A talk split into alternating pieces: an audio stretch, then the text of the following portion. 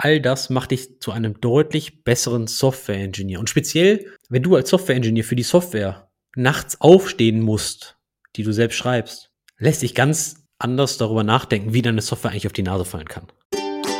Und damit willkommen zu einer neuen Episode im Engineering Kiosk zum Thema On-Call und Rufbereitschaft. Wir besprechen die rechtliche und organisatorische Seite, die technische Umsetzung und vor allem die psychologische Komponente. Denn die Frage ist ja, kann man On-Call auch nicht hassen? Oder macht es uns, wie Andy sagt, auch zu besseren EntwicklerInnen? Und braucht die Agentur von Nebenmann eigentlich eine Rufbereitschaft? Wie überzeugt man denn das Management? Und noch viele andere Tipps aus der Praxis. Los geht's! Wie weit ist dein Handy aktuell von dir entfernt? Musst du das in, in Millimetern wissen oder Armlänge? In, in, in Armlänge oder also kommst du da jetzt gerade dran und äh, hast du es sogar mit dem Bildschirm nach oben hingelegt? Also, also das bedeutet, wenn das jetzt aufleuchtet, ähm, wechselst du die Kopfrichtung und so weiter. Na, es, ich habe die volle Konzentration auf dich, Andi. Was denkst du? Natürlich, das liegt flach am Boden, ist leise gestellt, wie sowieso immer bei mir. Und meine Aufmerksamkeit gilt nur dir. Aber es ist in Armlänge, oder? Es ist in Armlänge, natürlich. Das bedeutet, wenn man da jetzt eine SMS hinschicken würde oder anrufen würde, dann könnte man dich, glaube ich, nicht erreichen. Also zumindest jetzt genau. gerade nicht. Genau, wie es eigentlich immer ist bei mir. Warst du schon mal auf Rufbereitschaft? Hallo, ich bin bei der Feuerwehr, ich bin immer auf Rufbereitschaft. Also bei einem Feuerwehreinsatz würde jetzt mein Pager neben mir läuten und vollen Radau machen. Also hast du immer zwei Devices mit dir, dein, dein Handy und dein Pager? Theoretisch, wenn ich in der Nähe bin, also in nahe der Feuerwehr, dann schon, ja. Kannst du mir mal ganz kurz erklären, oder vielleicht auch Hörern, die noch nicht so alt sind, was ein Pager ist? Ist das sowas wie ein Tamagotchi? Okay, neu, äh, junge Hörer und Hörerinnen wissen auch nicht, was ein Tamagotchi ist, ne? Also ich meine, erklär mal ganz kurz, was ein Pager ist und wie der kommuniziert, welches Protokoll und so weiter. Also läuft das auch über GSM oder? Ja, das ist ein eigenständiges Netz, bei uns in Österreich zumindest, und ist einfach ein kleines Device, was mehr oder weniger SMS empfangen kann. Ist nichts anderes. Macht einen Lärm und zeigt dir eine Textnachricht an. Und läuft über ein eigenes Protokoll, eher niedrige Frequenz, dass es weniger Masten braucht. Ich meine mich zu erinnern, dass es auch Firmen gibt, die ihre klassische Rufbereitschaft, auch On-Call genannt, auch über Pager noch fahren. Ist natürlich nicht so dumm, weil diese Dinger sind super stabil, stürzen nie ab, brauchen extrem wenig Strom mit, mit einem Akku, der hält tagelang bis eine Woche. Wie so ein altes klassisches Nokia-Handy. Hält lang, kann nicht viel, aber kann dir Text anzeigen. Ich habe gerade auch irgendwie an so Nokia 3310 oder sowas oder 8210, irgendwie diese ganz kleinen Dinger gedacht, die irgendwie hast du einmal eingestöpselt, geladen und dann hast du irgendwie zwei Wochen ein Telefon gehabt. Aber die meisten Pager, die es heutzutage wahrscheinlich gibt, laufen trotzdem übers GSM-Netz, vermute ich mal, und sind einfach SMS gesteuert. Früher hat es da ja so eigene Pager gegeben, bevor es Handys gab, die wieder über eine eigene Frequenz gelaufen sind. Und da hat man dann in der Telefonzelle so einen Service angerufen, hat einen Text durchgegeben und dann hat der Freund diese Textnachricht bekommen. Aber das war vielleicht auch vor deiner Zeit. Ich hatte noch nie einen Pager. Also ich, hab, ich, ich hatte schon mal einen in der Hand, aber ich habe noch nie einen besessen oder aktiv genutzt. Aber hast, hattest du keine Freunde mit Pager, die man dann irgendwie informiert hat über so eine Telefonhotline? Also bei uns, also ich meine mich erinnern zu können, dass ich sag mal die Generation über uns oder zwei Generationen über uns zu meiner Jugend irgendwie sowas hatte, aber du weißt ja, das waren die coolen und, und da wollte man immer irgendwie mit interagieren, aber hat man ja halt auch nicht. Und dann Zwei Generationen über dir, das heißt die, die, die Alten, danke. Zwei Generationen.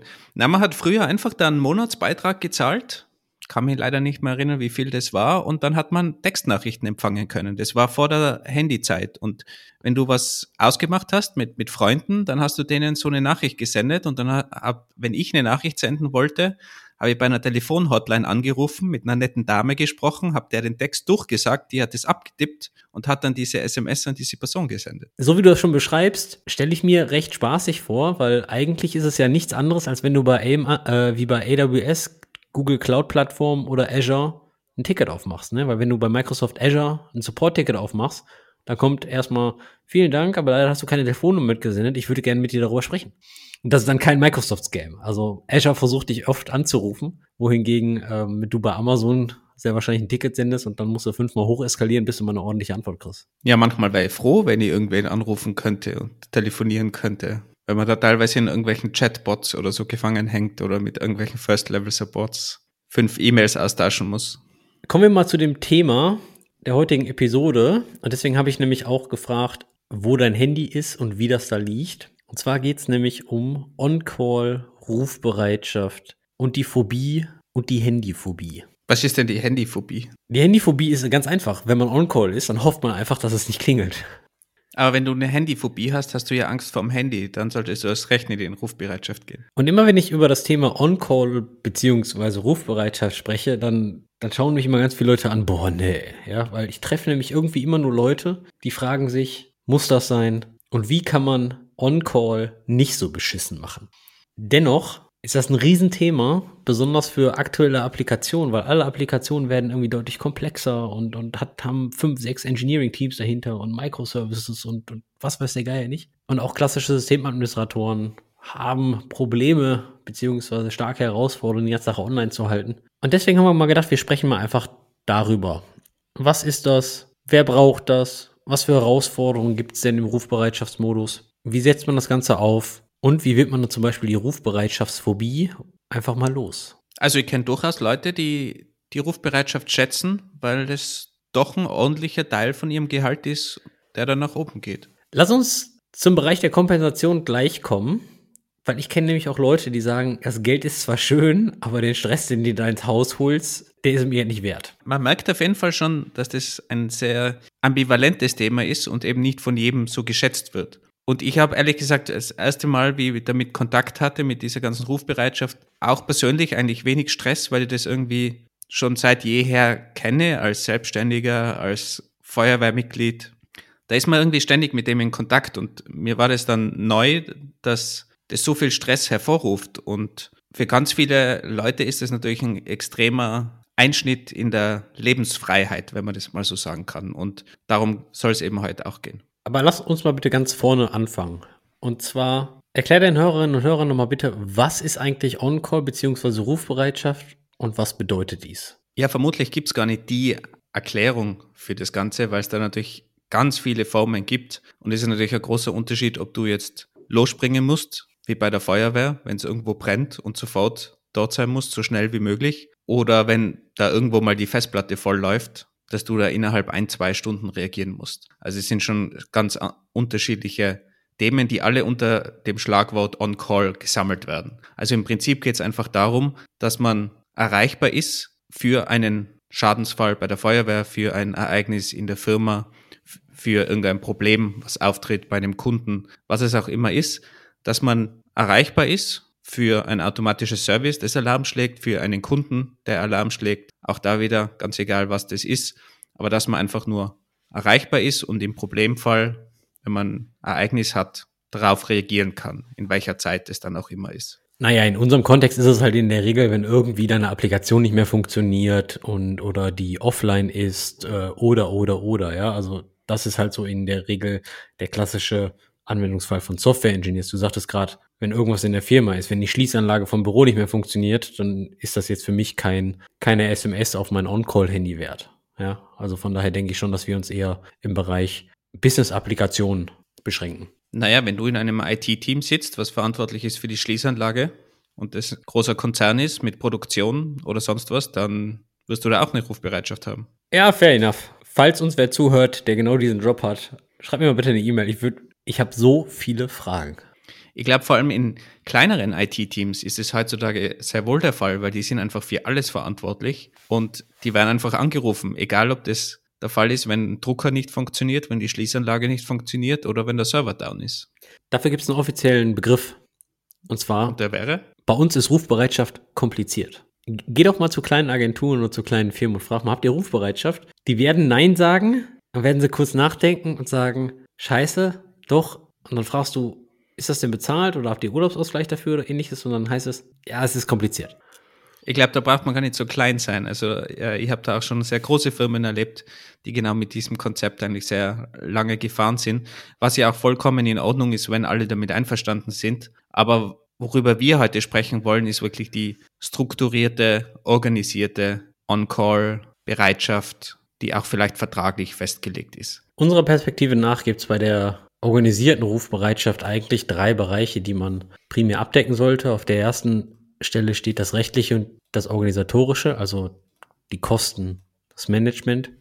Die zweite Herausforderung wäre die psychische Challenge, also die Leute an Bord holen, wie setzt man das Ganze im Team um. Und das dritte ist eher so die Low-Hanging Fruit, beziehungsweise der Punkt, wo jeder dann denkt, die technische Umsetzung, also das wirkliche Alerting.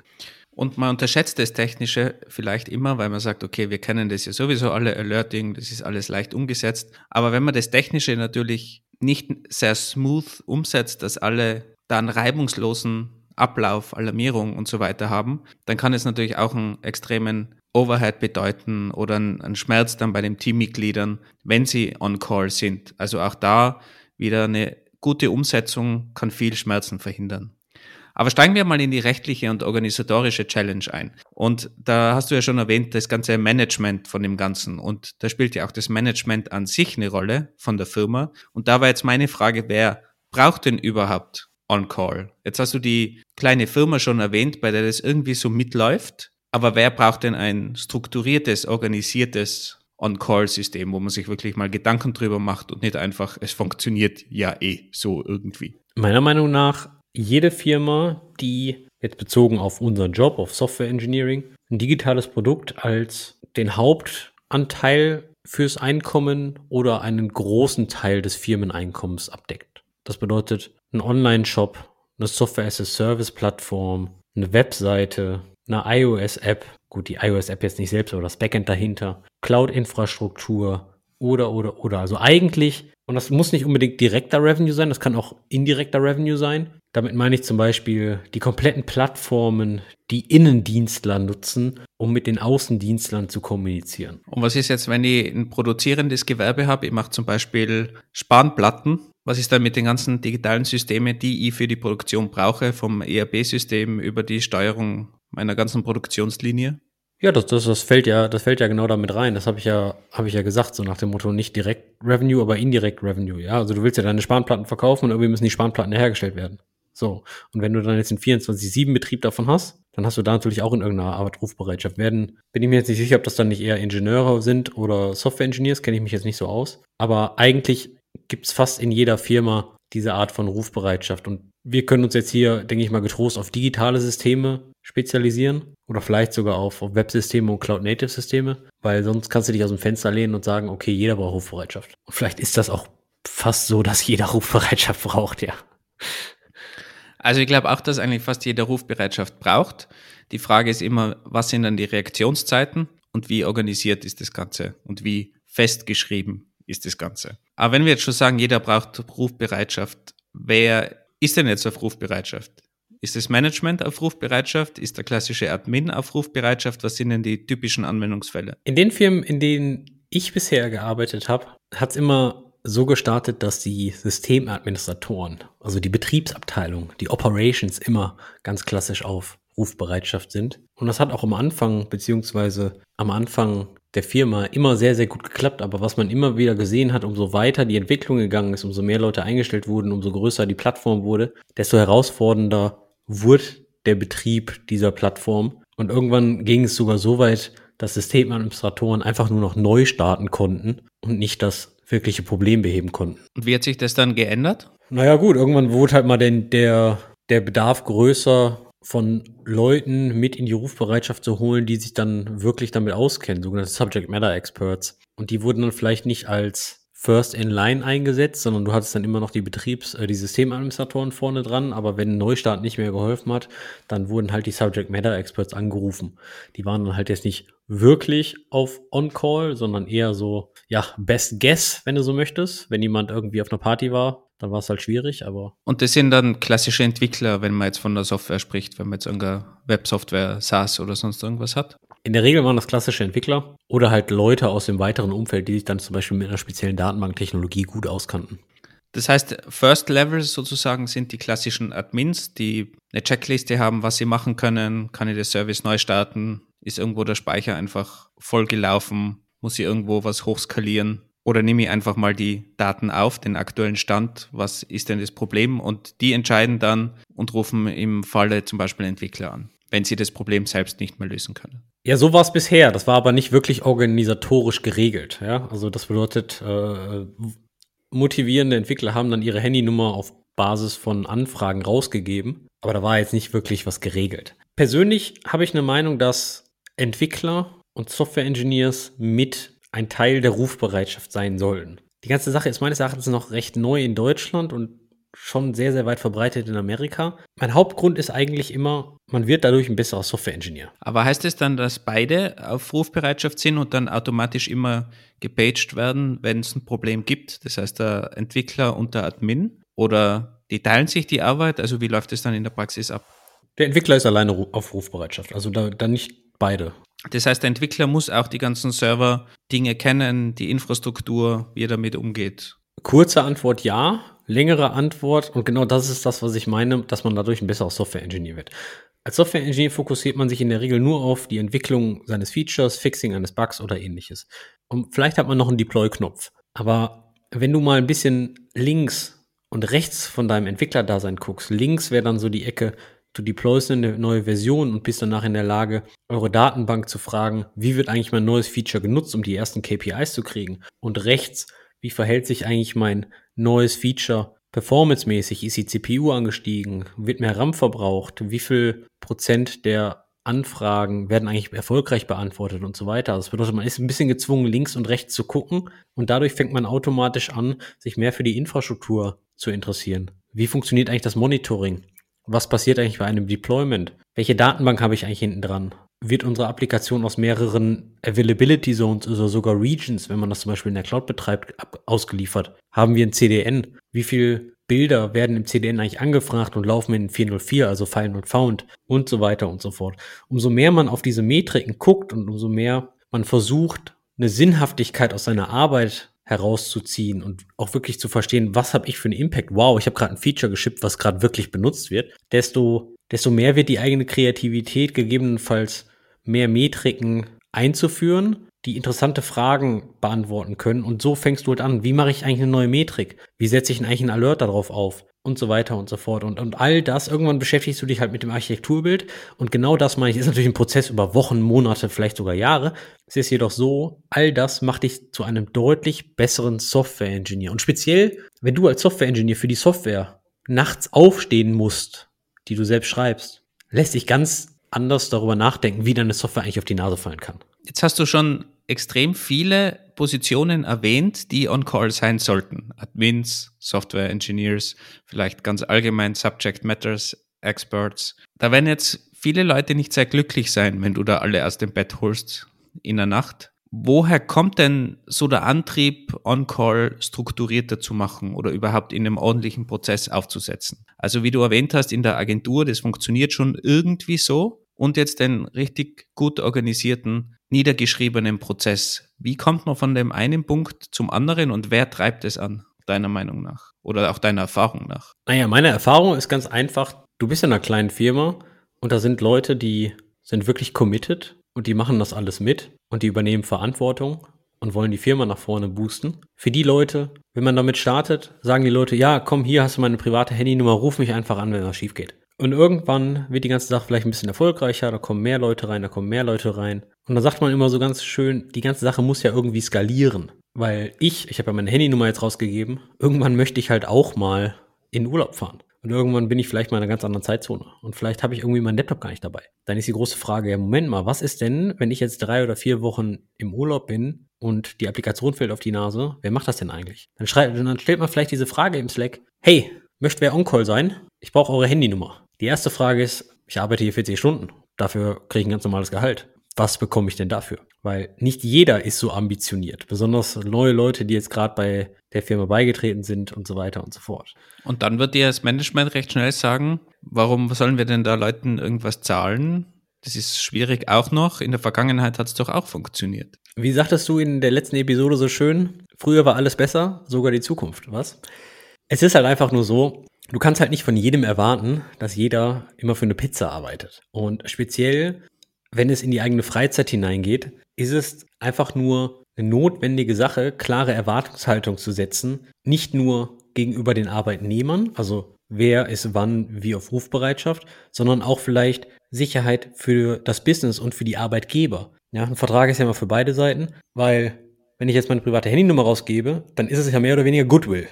Und was passiert, wenn ich einfach mal nicht an mein Handy gehe? Da kann mir ja auch keiner an eine Karre pissen, oder? Dann ist die Applikation sehr wahrscheinlich für, weiß ich nicht, fünf, sechs Stunden down. Wir verlieren Millionen. Und was möchte der Arbeitgeber dann machen? Ja, ich habe ja meine private Handynummer herausgegeben, aber ich war ja nicht auf der Arbeit. Also ich glaube auch, dass das eigentlich auf, auf drei Ebenen ganz schwierig ist. Auf der einen Seite natürlich den finanziellen Verlust, den du einfach hast, wenn du down bist, wenn deine Produktionslinie steht, was es dann auch immer ist. Und das kann man ja sehr einfach in Zahlen fassen. Das heißt, was kostet mich ein Produktionsstopp, eine Offline-App, die mir meinen ganzen Revenue bringt? Was kostet mich das pro Minute, pro halbe Stunde? Wie auch immer. Ist es relevant für mich? Wenn ich vielleicht eine Software habe, die nur am Tag genutzt wird, kann ich mal vielleicht in der Nacht wirklich das sparen, weil ich sage, da habe ich fast keine User. Dann steht das Ding bis um neun in der Früh. Kann ja auch eine Herangehensweise sein. Auf der zweiten Ebene ist es, glaube ich, ganz wichtig für die Fairness unter den MitarbeiterInnen zu sorgen, weil ganz oft ist es ja so, dass im Endeffekt eine Person immer die ganze Rufbereitschaft macht, wenn das nicht organisiert ist. Weil das ist halt die nette Person, die immer erreichbar ist und die kann man immer anrufen und wenn es dann ein Problem gibt, wird man immer diese Person zuerst anrufen, weil da weiß man, dass die sich immer um alles kümmert, immer erreichbar ist und dann trifft es einfach eine Person. Das ist natürlich auch ein großes Problem. Und natürlich, wie du schon erwähnt hast, alleine wenn man ständig angerufen wird, auch wenn man gar nicht ans Telefon geht, dann hast du einen extremen Stresslevel weil du musst ja aktiv dich entscheiden, du gehst jetzt nicht dran, dir ist die Firma egal. Am nächsten Tag wird es heißen, wir waren down, was auch immer. Also das erzeugt überall einen extremen Stress. Und ich glaube, auch da muss man als Arbeitgeber oder Arbeitgeberin dafür sorgen, dass dieser Stress möglichst gering gehalten wird. Also der Stresslevel, die Fairness und der Kostenfaktor sind, glaube ich, die drei Punkte, die man unbedingt als Management beachten müsste. Und dann müsste das hoffentlich ein No-Brainer sein fürs Management, da sinnvolles System einzuführen. Dass es in der Realität meistens nicht so ist und dass das ganz viel Überzeugungskraft kostet, bis man das Management überzeugt hat, Geld auszugeben. Das wird halt dauern, aber umso besser man da vorbereitet ist, umso besser geht es natürlich. Naja, du sprichst halt vom ganz klassischen Bus-Faktor. Wie viele Leute müssen vom Bus erfasst werden, damit das Projekt in Schieflage gerät? Und in diesem Fall, in unserem Beispiel hier, ist der Bus-Faktor 1. Was ist, wenn die Person krank wird und so weiter und so fort. Das passiert relativ schnell. Oder einfach nur in den Urlaub fährt. Die Situation, die ich beschrieben habe, das war jetzt keine fiktive Story, das war genauso bei Trivago am Anfang. Und irgendwann habe ich mich halt immer hingesetzt, habe mich mit unserem Team unterhalten und dann haben wir mal einen strukturierten Vorschlag gemacht. Also wir haben, wir haben alles aufgeschrieben. Wir haben das aktuelle Szenario aufgeschrieben, ähnlich wie wir es gerade beschrieben haben. Wir haben beschrieben, wie wir es gerne machen würden, was wir dafür benötigen, wie wir es organisieren. Und das bedeutet eine kleine Rotation. Und dann, was diese Leute dann auch für eine Art Kompensation bekommen. Und es war jetzt nicht so, als ich dieses Paper dann zum Management gegeben habe, dass die gesagt haben, hey, endlich, darauf haben wir jahrelang gewartet, lass uns bitte mehr Geld ausgeben. War jetzt nicht wirklich so. Und da, ist, da ging es ein paar Runden Ping-Pong. Ende vom Lied war jedoch, dass es durchgegangen ist, weil wir dann ganz knallhart mit Zahlen gekommen sind, was bedeutet das, wenn wir einfach mal offline sind. Dann haben wir die Systemadministratoren mit noch reingenommen und die sagen, hey, das wäre für uns auch wirklich eine super Sache. Also wir haben wirklich dann holistisch die ganze Thematik betrachtet. Und Ende vom Lied war dann wirklich, dass wir damit gestartet sind, die ganze Sache aufzusetzen. Hat natürlich alles ein paar Wochen gedauert und ist auch nicht einfach, aber ich würde wirklich, wirklich empfehlen, weil du hattest gerade die Frage gestellt, wie kommt man denn jetzt von diesem Es ist kompliziert zu etwas Strukturiertem? Hinsetzen, was aufschreiben, also wirklich alles verschriftlichen und dann mit eurer Vorgesetzten dann einmal durchsprechen und Feedback einholen. Und meine Erfahrung ist auch, nicht technische Gründer haben eher Probleme für Rufbereitschaft Geld auszugeben als technische Gründer. Also ganz klar, man muss halt schon das Management überzeugen und man muss auch schon wirklich den Value zeigen. Und was waren da die, die größten Argumente, die du vom Management bekommen hast, gegen das Ganze systematisch aufzuziehen? Eine Sache war, dass wir einen organisatorischen Wasserkopf draufgesetzt haben. Ja, man, man hat schon wieder Planung für etwas, was ja gar nicht so oft vorkommt. Eine andere Geschichte war, ja, aber was passiert denn, wenn wir jetzt zwei oder drei Wochen einfach mal gar keinen Ausfall haben? Muss ich dann trotzdem zahlen? Weil dann zahle ich ja für nichts, weil es ist ja nichts passiert. Und da muss man sich dann halt hinstellen und sagen, ja, aber was ist denn, wenn du einen Ausfall hast und der geht einfach vier Stunden lang? Dann hast du die letzten vier Wochen einfach mal ratzfatz in den Sand gesetzt, würde ich mal sagen. Es kommt natürlich immer ganz auf die Konstellation an, ja. Also wie viel, wie viel Geld wird mit dieser Applikation gemacht? Wie lang kann die offline sein? und so weiter und so fort. Ja, also es ist sehr kontextgetrieben, die ganze Thematik. Wie es so schön immer heißt, there's no glory for prevention. Das ist immer sehr schwer zu verstehen. Also eigentlich muss das Management halt verstehen, dass die ganze Thematik für den sogenannten Katastrophenfall da ist, dass man aber dafür dann gut gewappnet ist. Jetzt hast du schon erwähnt, damals, wie wir bei Trivago die Rufbereitschaft eingeführt haben, haben wir auch einen gewissen Betrag ausverhandelt, auch mit dem, mit dem Team zusammen, was da Sinn machen könnte. Was sind denn die rechtlichen Rahmenbedingungen überhaupt in Deutschland? In Österreich ist es so, dass für Rufbereitschaft bezahlt werden muss. Das heißt, da gibt es einen eigenen Vertrag in dem Kollektivvertrag für IT zum Beispiel, dass man pro Stunde in Österreich 4,50 Euro zahlen muss, wenn man in Bereitschaft ist. Und natürlich, wenn man dann irgendwie ein Problem hat, zählt es sowieso immer als Arbeitszeit. In Deutschland gibt es jetzt nicht diese 4,50 Euro mit einem Kollektivvertrag, weil in Deutschland wären das, glaube ich, die klassischen Gewerkschaften und die meisten ITler. Und ich glaube, dass die meisten ITler nicht in einer Gewerkschaft sind. Das sind sowas wie Verdi und IG Metall und allem drum und dran. Die haben natürlich eigene Tarifverträge. In Deutschland unterscheidest du eigentlich zwei Dinge. Den Bereitschaftsdienst und dann die Rufbereitschaft. Und der Unterschied ist die Reaktionszeit. Die Reaktionszeit ist die Zeit, von der du die Escalation oder den Alert bekommst, bis zu dem Zeitpunkt, wo du wirklich hands-on am Computer bist. Und der, die Reaktionszeit sollte so bei 20 bis 30 Minuten liegen für eine klassische Rufbereitschaft. Alles, was drunter liegt, ist Bereitschaftsdienst und Bereitschaftsdienst müsste dann so gezahlt werden wie dein ganz normales Gehalt. Das ist zumindest die Information, die ich von zwei unabhängigen Rechtsabteilungen mal bekommen habe. Was dann natürlich dann auch noch wichtig ist, ist, dass das Ganze natürlich Einfluss auf die Ruhezeiten hat, weil man dafür nur eine maximale Anzahl von Arbeitszeit haben und man kann natürlich nicht 24 Stunden durcharbeiten. Also da ist dann schon ein ganz langer Rattenschwanz dran. In Österreich ist es sehr genau eben in diesen Kollektivverträgen geregelt, auch was das auf die Ruhezeiten für einen Einfluss hat. Aber wenn das natürlich in Deutschland dann als Arbeitszeit gilt, hast du natürlich auch die ganzen Probleme, die dann entstehen durch die Ruhezeiten. Und darum definieren eigentlich ganz viele Firmen diese 20 Minuten oder 25 Minuten, weil dadurch fällt man aus dem Ganzen raus und dann ist man in der klassischen Rufbereitschaft und muss unter Umständen auch gar nichts zahlen, was ich natürlich nicht em em empfehlen würde. Genau, das öffnet natürlich auch das Tor zur Hölle theoretisch, weil du dann in der Bezahlung natürlich mehr oder weniger frei bist. Da gibt es verschiedene Modelle. Manche Leute zahlen einen Pauschalbetrag für die Zeit, die du auf Rufbereitschaft bist. Manche Leute unterscheiden zwischen Active und Passive. Passive ist die Zeit, wo nichts los ist. Active ist die Zeit, wo du hands-on bist und ein Incident behandelst. Also da muss man dazu sagen, Active Passive ist sowieso rechtlich definiert. Also auch da bist du automatisch, wenn du in der Rufbereitschaft bist und ein Problem hast, das du bearbeiten musst, das ist immer Arbeitszeit. Also in Deutschland, Österreich und ich glaube, das ist wahrscheinlich überall so, weil da arbeitest du ja dann wirklich. Es gibt auf jeden Fall dann noch so Sachen wie, wenn du hands-on bist, also aktiv, dass dann die Zeit für den Incident mit einem Multiplikator versehen wird und das ist dann nochmal zusätzliche Freizeit, die auf dein Stundenkonto geht oder ähnliches, zusätzlich zu Geld. Da gibt es also ganz verschiedene Modelle und ich habe mich mit ein paar Leuten hier aus dem Bereich in Nordrhein-Westfalen unterhalten und da gab es wirklich von relativ wenig Geld bis zu über 1000 Euro pro Woche bis am Wochenende, am Samstag und Sonntag kriegst du ein bisschen mehr, also teilweise auch recht komplizierte Modelle, ja, und dann kriegst du noch mal einen halben Tag Urlaub drauf und so weiter und so fort. Also da ist man dann in der Gestaltung schon recht frei. Aber ihr merkt schon, das geht dann alles komplett ins Arbeitsrecht und Nochmal kurz als Disclaimer, wir sind kein Anwalt, Notar oder irgendwas, das ist hier Entertainment und wir stellen nur unsere eigene Erfahrung dar. Und wenn wir schon bei eigener Erfahrung sind, ich habe es am Anfang schon mal erwähnt, also für mich war das erste Mal, wie wir damals bei, bei Trivago eben diese, dieses große On-Call-System implementiert haben oder designt haben, war eben wirklich das Überraschende für mich, dass sehr viele Leute da einen sehr defensiven Zugang hatten. Wie gesagt, ich, bin aus der Freelancing-Ecke gekommen, ich bin von der Universitätsseite gekommen, wo man sowieso Tag und Nacht arbeitet und irgendwie jeden erreichen kann. Ich komme von der Feuerwehr.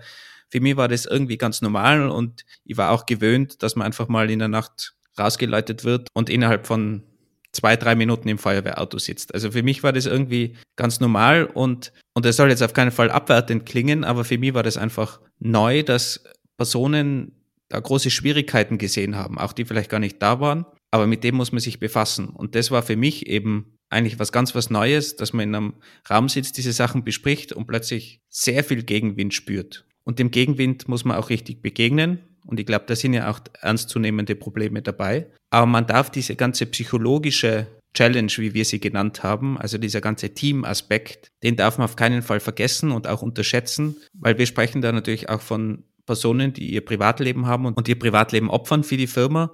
Und da muss man halt auch dementsprechend richtig umgehen und das auch wertschätzen. Hast du jetzt ein bisschen kritisch formuliert. Privatleben opfern. Ja, du tust ja gerade so, als hat man dann gar keine Zeit mehr. Also der Punkt ist, du wirst halt schon dafür entlohnt. Ja, also, also das, also das ist die erste Baustelle und die zweite Baustelle ist. Das ist eben die, die Sache. Bei ganz vielen Firmen ist es so, dass du nicht entlohnt wirst, sondern es wird einfach vorausgesetzt und es ist vielleicht Teil des Vertrages, des All-In-Vertrages, man hat es einfach immer so gemacht, dass man nur bezahlt wird, wenn es dann wirklich ein Incident gibt. Also ich würde es auch gar nicht voraussetzen, dass das immer so ist, aber das ist eben auch ein Punkt. Es muss fair bezahlt sein. Wenn das wirklich ordentlich aufgesetzt wird, dann muss das mit fairen Stundensätzen einfach dementsprechend auch abgegolten werden. Ja, aber speziell, wenn es vorher im Vertrag drin stand, dann weißt du ja, was du unterzeichnet hast. Natürlich, aber auch wenn es dann darum geht, in Bereitschaft zu gehen, dann opfere ich natürlich schon irgendwo meine private Zeit, weil ich kann natürlich weniger machen.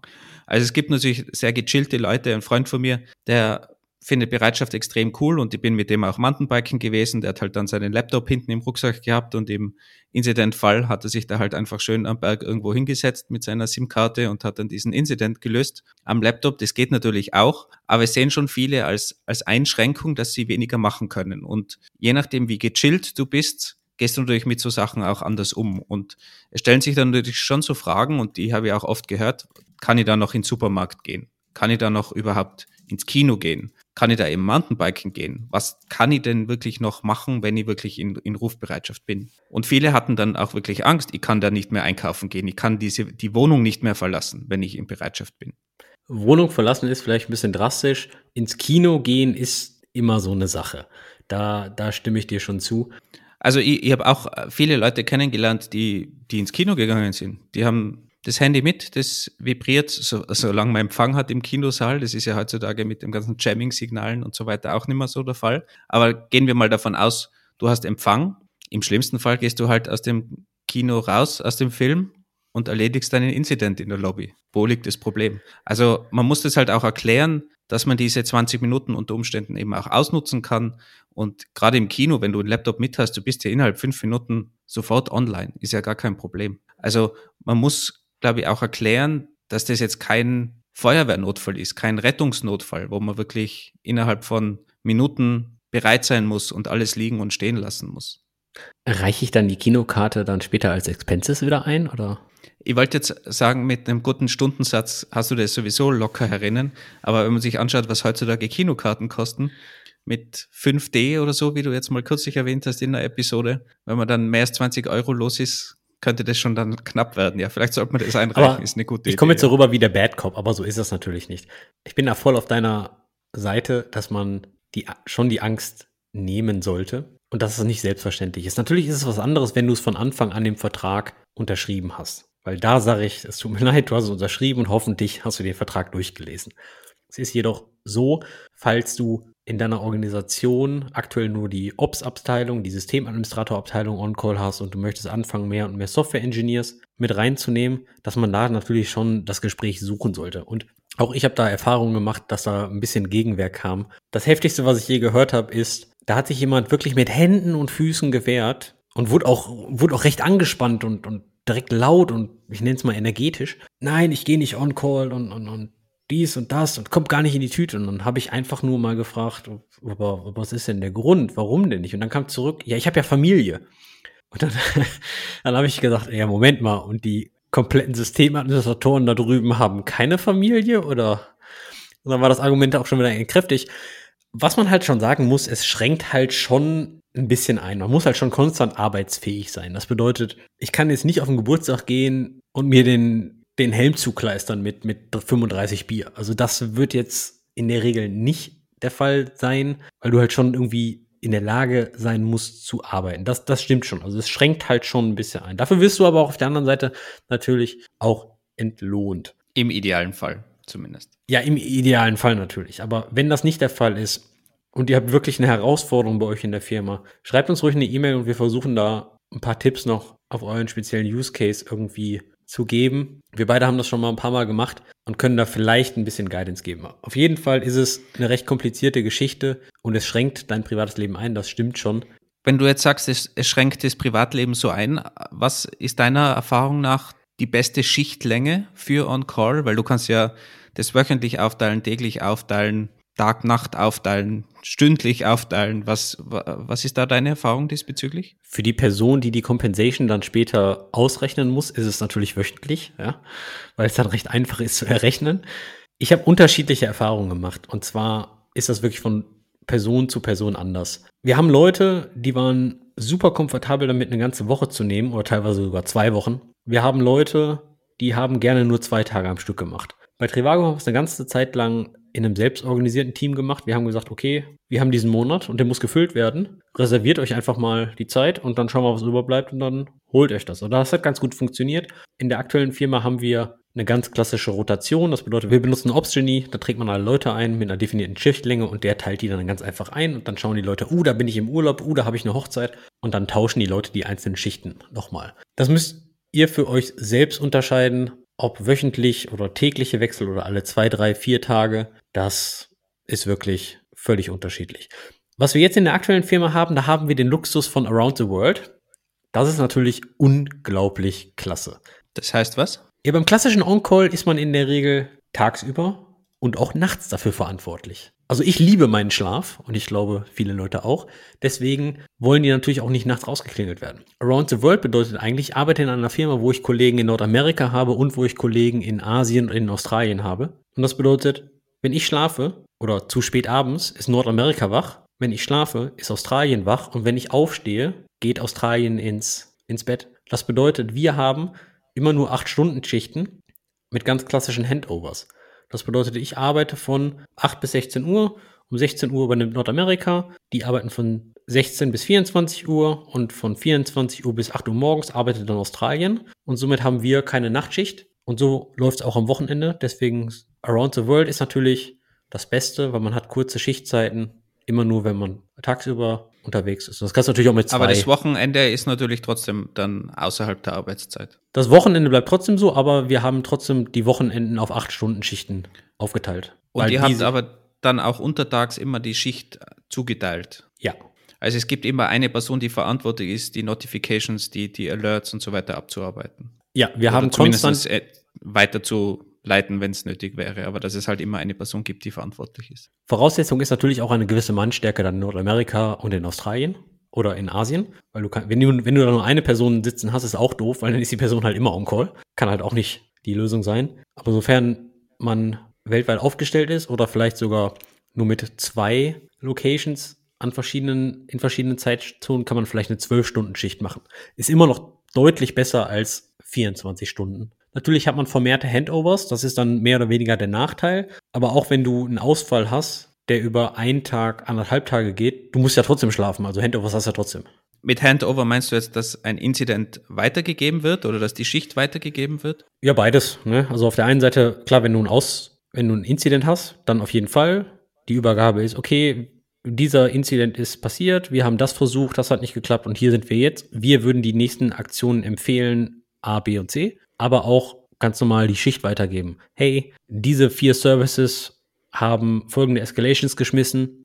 Kann man dann sehr wahrscheinlich irgendwo nachgucken in irgendeinem Log. Alle sind resolved, happy shift. Ja, also einfach nur mal ganz kurz einen kurzen Abriss davon geben, was ist eigentlich passiert, damit die Person, die die Schicht übernimmt, weiß, ah, wieso kommt denn dieser Service jetzt nochmal wieder? Ist da vielleicht nicht was krumm? Wer übrigens ganz allgemein mehr zum Incident Management wissen will, also wie geht man dann mit Inzidenz um, weil man alerted worden ist, den können wir die Episode 17 empfehlen, wo wir einiges über Incident Management gemacht haben und auch Ähnlichkeiten zur Feuerwehr und was man davon lernen kann. Aber bevor wir zur technischen Umsetzung von den ganzen Alerting und so weiter gehen, hätte ich noch eine Frage an dich. Hast du auch Situationen schon mal erlebt, dass es irgendwie schwierig war, Leute zu bekommen, Leute zu rekrutieren für On-Call? Weil wenn du jetzt Around the World hast, wie du es erwähnt hast in deiner aktuellen Firma, dann ist es natürlich wesentlich einfacher, weil das ist deren Arbeitszeit, die sitzen sowieso im Büro oder ist in ihrer Arbeitszeit. Da ist natürlich leichter dann Leute zu organisieren für diesen On-Call. Aber was ist, wenn jetzt einfach die Leute sagen, na, ich möchte nicht, ich habe keine Zeit, das ist eigentlich nicht mein Thema, ist zu schwierig für mich, ich kann mir da zu wenig aus. Also wenn man einfach Schwierigkeiten hat, die Leute zu rekrutieren. Wie ich vorhin schon erwähnt habe, niemand geht gern auf On-Call. Aber ja. Also ich kenne schon Leute. Habe ich noch nie getroffen. Mit denen würde ich echt gerne mal ein Bierchen trinken gehen. Werde ich organisieren. Aber, aber ja, es ist eine Herausforderung. Was wir bei, was ich in einem meiner früheren Teams gemacht habe, ist, ich habe mich vermehrt mit ein paar Software-Engineers unterhalten und habe ganz einfach mal blunt gefragt, hey, könntet ihr euch vorstellen, auf Rufbereitschaft zu gehen oder auf On-Call? Und dann haben wir da über mehrere One-on-Ones einfach mal drüber gesprochen, was hat das für Vorteile, was bedeutet das denn wirklich, was hat das für Nachteile? Und dann habe ich mir die Ängste einfach mal angehört und habe, ich will nicht sagen dagegen gearbeitet, sondern versucht, das ganze Setup so aufzustellen, dass die Ängste gar nicht mehr so berechtigt sind. Und was wir gemacht haben, ist, wir haben einen Software-Engineer genommen und haben so eine Art Operational Training gemacht. Und zwar war für eine gewisse Zeit dann dieser Software-Engineer mit einem erfahrenen Engineer auf Rufbereitschaft gleichzeitig. Also wir hatten zwei Leute auf Rufbereitschaft und immer wenn ein Incident war, hat der neue Software-Engineer dann über die Schulter von dem erfahrenen Software-Engineer geguckt, okay, wie löst man jetzt diesen Ausfall, wie löst man jetzt diese Escalation? Und nach ein paar Mal haben wir das einfach mal gewechselt. Also wir haben Reverse Shadowing betrieben, primär während der Arbeitszeit. Immer wenn wir einen Ausfall hatten, hat der neue Software-Engineer den Ausfall behoben und der erfahrene Software-Engineer hat ihm über die Schulter geguckt und dann einfach mal gefragt, im Moment, aber warum machst du das jetzt? Was wäre jetzt dein nächster Schritt? Also wirklich Reverse Shadowing. Und so haben wir Stück für Stück den neuen Software-Engineer, ich sag mal, die Angst genommen.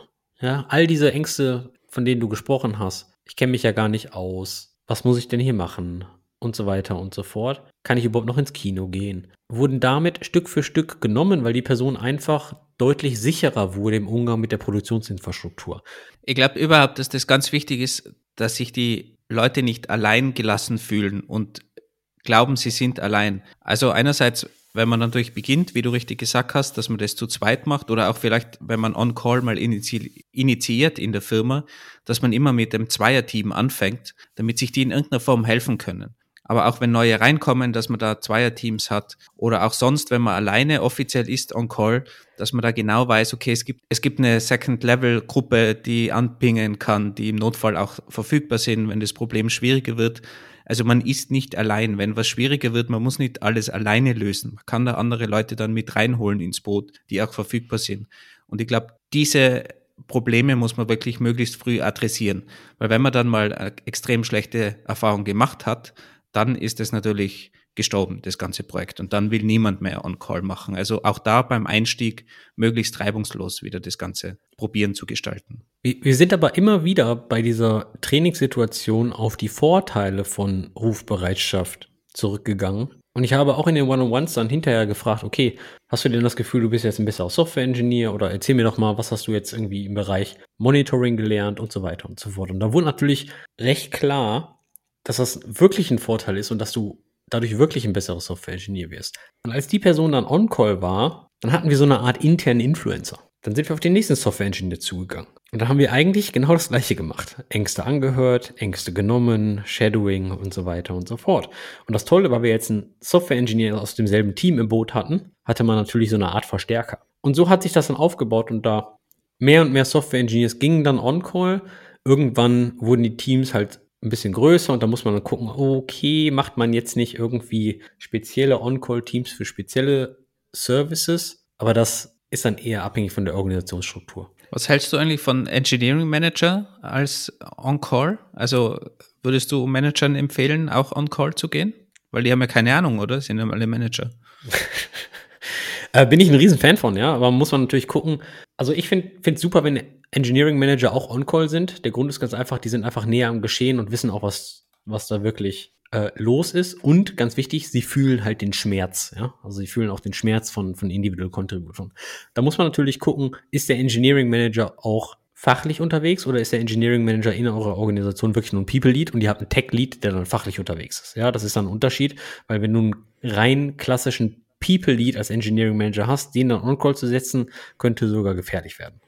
Wobei natürlich jetzt das als Ausrede nicht gelten lassen würde, weil das ist so ein Klassiker, ja, ich bin schon zu weit weg, ich mache ja fast nichts mehr hands-on und ich kenne mich da nicht aus und die Manager reden sich dann gern raus. Also die würde ich dann einfach verpflichten, ganz hart. Da, nee, nee, davon rede ich nicht. Ich meine einfach einen domänenfremden Manager. Weil nur weil du ein Software Engineering Team leitest, heißt das ja nicht, dass du Software Engineering studiert haben musst oder Operations, sondern du kannst ganz einfach ein klassischer People Lead sein, was ja völlig okay ist. Aber solche Leute würde ich dann nicht auf On-Call setzen. Aber wenn du ein Engineering Manager bist oder eine Engineering Managerin, die auch fachliche Expertise hat, ja, bitte. Das finde ich nur vorteilhaft. Man muss aber natürlich auch sagen, dass nicht jeder Alert, den du auf dein Handy kriegst, wirklich ein Alert ist, wo man sagen muss, oh, ich muss da jetzt ran. Denn speziell so Sachen wie zum Beispiel, die Festplatte ist so 75% voll, ist ein Alert. Der meiner Meinung nach gar nicht eigentlich auf dein Handy kommen sollte. Das ist richtig, aber wir wissen ja alle, wie schwierig es ist, deine Alerts zu tweaken. Je nach Schreibgeschwindigkeit auf der Festplatte und je nach Größe der Festplatte kann es natürlich sein, ach, das ist ein Alert, den silence ich jetzt und den löse ich erst morgen früh. Wie würdest du denn die Alerts auswählen, die wirklich critical sind? Also wie entscheidet man, was geht jetzt an die On-Call-Person in der Nacht und was nicht? Eine gute Vorbereitung fürs Alerting-System ist natürlich Pflicht für die ganze Thematik. Generell würde ich eigentlich die ganzen Alerts auf vier Level aufteilen. High, Medium, Low und Notice. Notice wäre dann zum Beispiel sowas wie ein Deployment war erfolgreich. Ja, gut, dafür muss ich jetzt in der Nacht nicht aufgewacht, äh, aufgeweckt werden. Low wäre dann sowas wie das SSL-Zertifikat läuft in einer Woche aus. Ja, gut, dann habe ich eine Woche Zeit, die ganze Sache zu fixen. Medium wäre jetzt sowas wie die Festplatte vom Produktionsserver läuft voll und in 48 Stunden sollte die voll sein. Da hat man ja so, so Estimations inzwischen. All diese Varianten gehen nicht aufs Handy. Was aufs Handy gehen soll, ist High bzw. Critical. Und das ist sowas wie der Produktionsservice liefert nur noch 25% der Anfragen erfolgreich aus und 75% der Anfragen failen. So ein Ding würde ich mir schon aufs Handy schicken lassen. Und was macht man jetzt, wenn da ein Alert rausgesendet wird und keiner antwortet, weil derjenige doch gerade schläft und irgendwie so tief schläft? Ich habe mal sogar einen Feuerwehrpager über, überschlafen, muss ich zugeben. Habe ich auch schon geschafft. Die normalen Systeme haben dann so eine Second-Level-Thematik drin. Wenn deine Escalation, dein Alert nicht innerhalb von fünf Minuten angenommen wurde, also acknowledged wurde, dann geht einfach die definierte Kette weiter. Und deswegen sollte man natürlich auch ein Second Level definiert haben. Und Second Level bedeutet einfach, ja, dann wird die zweite Person halt einfach aus dem Bett geklingelt. Und wenn die nicht funktioniert, dann geht die Runde wieder auf den ersten und so weiter und so fort.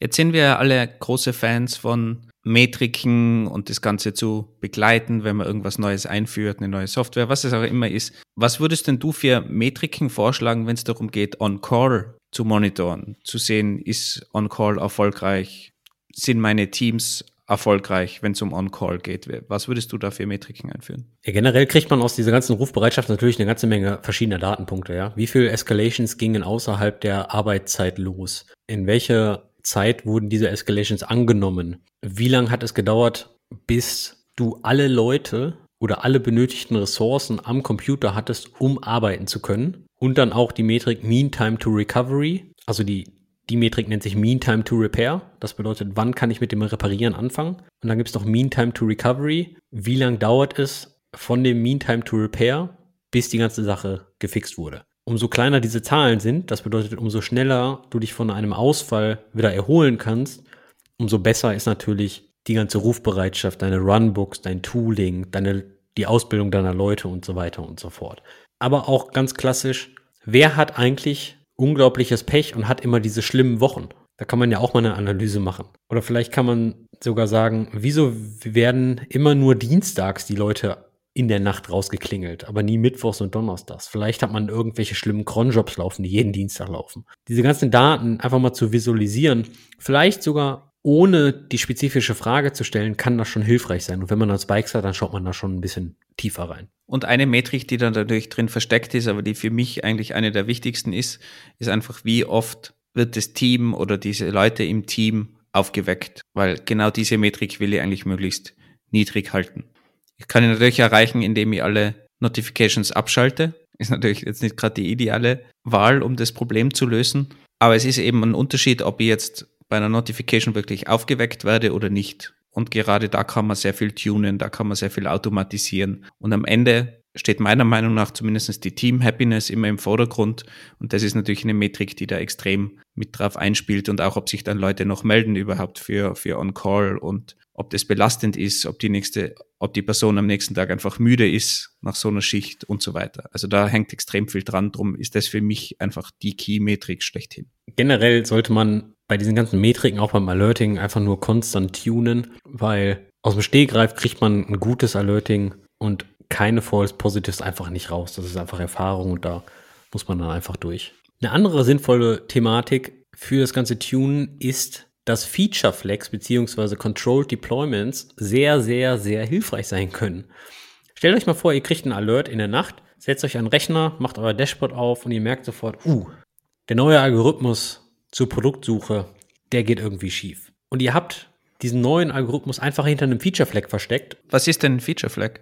Ganz doof gesprochen ist ein Feature Flag einfach nur eine if-Abfrage. Wenn irgendeine Konfiguration auf True gesetzt ist, dann nehme den neuen Produktsuchalgorithmus und wenn nicht, nutze den alten. Das bedeutet, du kannst einfach on the fly verschiedene Features aktivieren oder deaktivieren.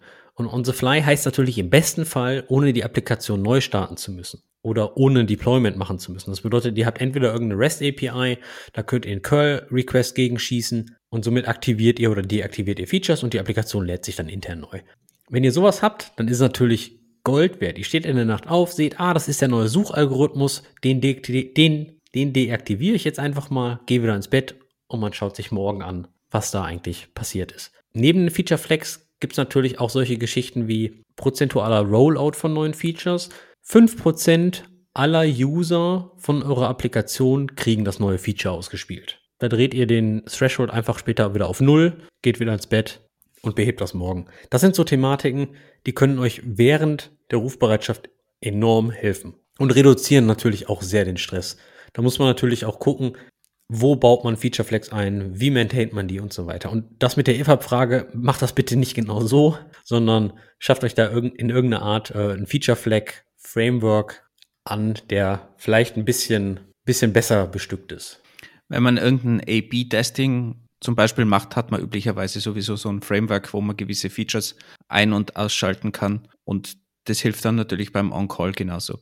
Ganz allgemein muss man, glaube ich, auch definieren, wie denn ein Incident behoben wird in der Nacht zum Beispiel. Also wie kritisch ist der? Muss ich den wirklich beheben? Kann der am nächsten Tag behoben werden? Kann ich nur irgendwas abschalten? Kann ich den Traffic umrouten? Was es da auch immer für Möglichkeiten gibt. Also man muss sich nicht als Entwickler in der Nacht hinsetzen und dann vier Stunden irgendwie programmieren, um einen Bug zu fixen, wenn der vielleicht nicht so schlimm ist oder wenn man bis zum nächsten Tag warten kann. Und das kommt natürlich auch erst mit der Zeit, aber umso besser man das im Vorhinein definiert und sich vielleicht im Team auch mal in einem Brainstorming am Anfang, wenn man dieses ganze Vehikel aufbaut, sich überlegt, was haben wir für Probleme, wie lösen wir diese Probleme, gibt es unterschiedliche Kategorien von Problemen, von Inzidenz. Dann kann man dadurch durch das vorherige definieren und vielleicht dann auch irgendwelche Runbooks da wieder den Stress rausnehmen primäre Erwartungshaltung sollte halt sein, die Blutung zu stoppen und den Service einfach am Fliegen zu halten, bis einfach mehr Leute wieder wach sind, genau.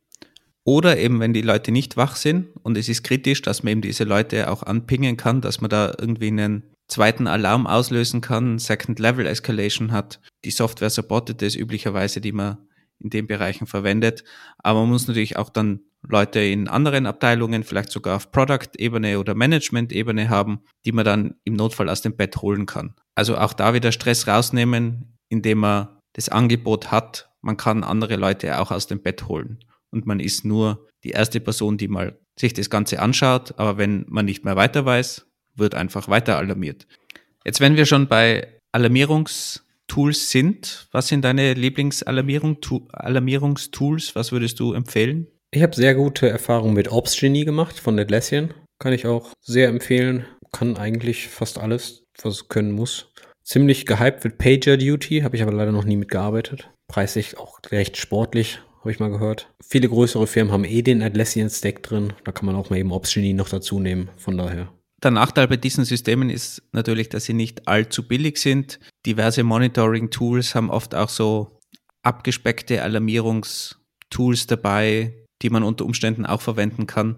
Also wenn man da vielleicht schon Lizenzen hat, kann man da damit etwas bauen. Man kann sich natürlich auch selber etwas bauen, ganz klassisch, wenn man Twilio verwendet, um SMS zu versenden oder irgendwelche Alarmierungs-Apps. Da gibt's auch ganz viele. Wire Pusher habe ich für so ein Mini-Projekt selber in Verwendung. Das ist kostenlos. Wenn man dann natürlich was Großes aufbaut, würde ich schon auf die professionellen Tools gehen. Aber wie gesagt, für die kleine Agentur oder für ein kleines Team kann man sich da natürlich auch einfach selber was aufbauen. Ich, also ich bin, ich bin, ich bin großer Fan davon, dass die einzelnen Teams und dass du wirklich voll verantwortlich bist für deine Applikation und nicht nur die Applikation schreiben darfst und deployen darfst und dann den Stift fallen lässt. Ich bin Fan davon, dass du dann wirklich vollumfänglich für verantwortlich bist. Aber ich habe auch die Erfahrung gemacht, da ziehen ziemlich viele Leute die Grenze.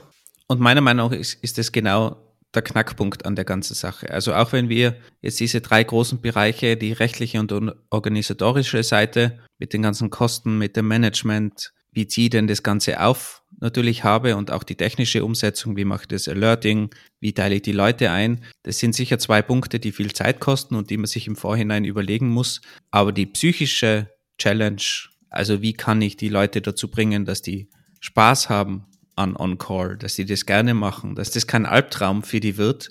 Das ist meiner Meinung nach die große Herausforderung und die Challenge. Und die spielt natürlich auf die anderen zwei Bereiche, auf die organisatorische und technische mit ein, weil wenn die technische oder organisatorische Seite nicht gut umgesetzt ist, dann will natürlich erst recht niemand on, auf On-Call gehen. Aber man muss einfach den Leuten die Angst nehmen und wirklich den Einstieg so leicht wie möglich machen. Und wenn es dann, wie du gesagt hast, Ambassadors gibt, die das schon machen, die einfach davon erzählen können, dass es auch normale Arbeit ist, dass man da kein einzelner Hero ist, der in der Nacht alles alleine fixt, sondern dass man da halt einfach eine Person oder ein Zahnrad in einem gut geölten System oder Team ist und man dann auch zurückgreifen kann auf das Team, auf andere Spezialisten und dass das einfach ein weiterer Task ist im normalen Arbeitsleben. Dann hat man, glaube ich, gewonnen und genau da muss man hin. Also das sehe ich persönlich als die größte Challenge an, wenn es um On-Call geht. Bin ich bei dir? Ich bin aber eher nicht so auf dem Happy Pass, wo du da in deiner esoterischen Welt immer bist, sondern eher so ein bisschen geerdet. Und zwar sage ich, jeder möchte immer selbst deployen können und komplett verantwortlich sein. Und ich denke halt, da gehört On-Call sein auch dabei. Das ist halt vielleicht nicht die schöne Seite, sondern eher die Seite in deinem schönen Garten hinter der Hecke, ja, die keine Sonne kriegt, wo das Unkraut wächst. Aber meines Erachtens nach kannst du dir nicht immer die, die Sonnenblumen picken hier und dann immer ein Walk in the Park haben. Also ich denke, du musst halt dann schon sagen, wenn du, wenn du die komplette Flexibilität möchtest, mit Deployen und allem drum und dran, dann musst du leider die hässliche Seite auch mitnehmen und dafür sorgen, dass die hässliche Seite halt auch schön wird. Das bedeutet ordentliche Software schreiben oder zumindest bereit sein, das zu lernen, inklusive, ich nenne das jetzt mal Failure First zu denken. Ja, jeder im Web denkt immer Mobile First, ja, Site Reliability Engineers und DevOps und so weiter und so fort, die denken immer Failure First, weil wie Werner Vogel, CTO von Amazon oder CTO von AWS immer sagte, everything fails all the time. Ja, so bin ich eher halt geerdet. Deswegen, du kannst nicht Flexibilität haben, ohne den Schmerz mitzunehmen. Und ich bin kein Masochist oder ähnliches, ja, sondern. Vielleicht ist es auch meine, meine Seite von der Freiwilligen Feuerwehr, wo die Leute einfach darauf warten, dass endlich ein Einsatz ist, dass sie endlich ein Feuer löschen können, wo es ja dann so weit geht, dass manche dann irgendwelche Feuer legen, damit sie solche Einsätze haben. Und wenn man dieses Gefühl vielleicht irgendwie transportieren kann in die Arbeitswelt, wo dann Leute Spaß haben am Incident Management, das würde ich gerne erreichen. Habe ich leider noch, nie gesehen in dem Sinne. Aber vielleicht schafft man es irgendwie, einen ähnlichen Zustand zu erreichen, dass das eben auch positiver gesehen wird. Und man hat ja auch im Nachhinein, wenn man dann irgendwas fixen konnte, wenn man wirklich ein Problem beheben konnte in kurzer Zeit, hat man ja vielleicht auch ein gewisses Glücksgefühl, dass man da was Gutes machen hat können. Ich tue mich schwer, das mit der Freiwilligen Feuerwehr zu vergleichen, weil du sagtest, die Freiwillige Feuerwehr ist, Achtung, freiwillig. Und bei der Arbeit ist es halt nicht so. Ne? Von daher bin ich mir nicht sicher, wie, wie gut der Vergleich so ist. Willst du mir jetzt sagen, dass du deine Arbeit nicht liebst und freiwillig machst? Oh doch, ich rede ja nicht von mir. Ich war ja jahrelang On-Call, jetzt gerade bin ich es nicht. Also es sind immer die anderen, ich verstehe. Das ist äh, nein, so. nein, nein, nein, nein. Nur, nur wir haben ja auch über die Gegenwehr gesprochen. Von daher, ich kann ja, ich kann ja alle Seiten verstehen. Aber ich denke auch, wir alle sind dafür verantwortlich, On-Call besser zu machen und weniger beschissen. Von daher. Wenn wir da alle an einem Strang ziehen, bin ich wieder voll dabei. Und das war der Streit zum Abschluss. Und falls ihr Kommentare oder Erfahrungen zu dem ganzen Themenbereich On-Call habt, ihr kennt ja alle unsere Feedback-Kanäle, die wir schon haben, aber wir haben jetzt einen neuen Feedback-Kanal und zwar haben wir eine kleine, feine Engineering Kiosk Community gegründet, einen kleinen Discord-Server. Den Link findet ihr natürlich wie immer in den Show Notes. Also schaut da gerne mal vorbei.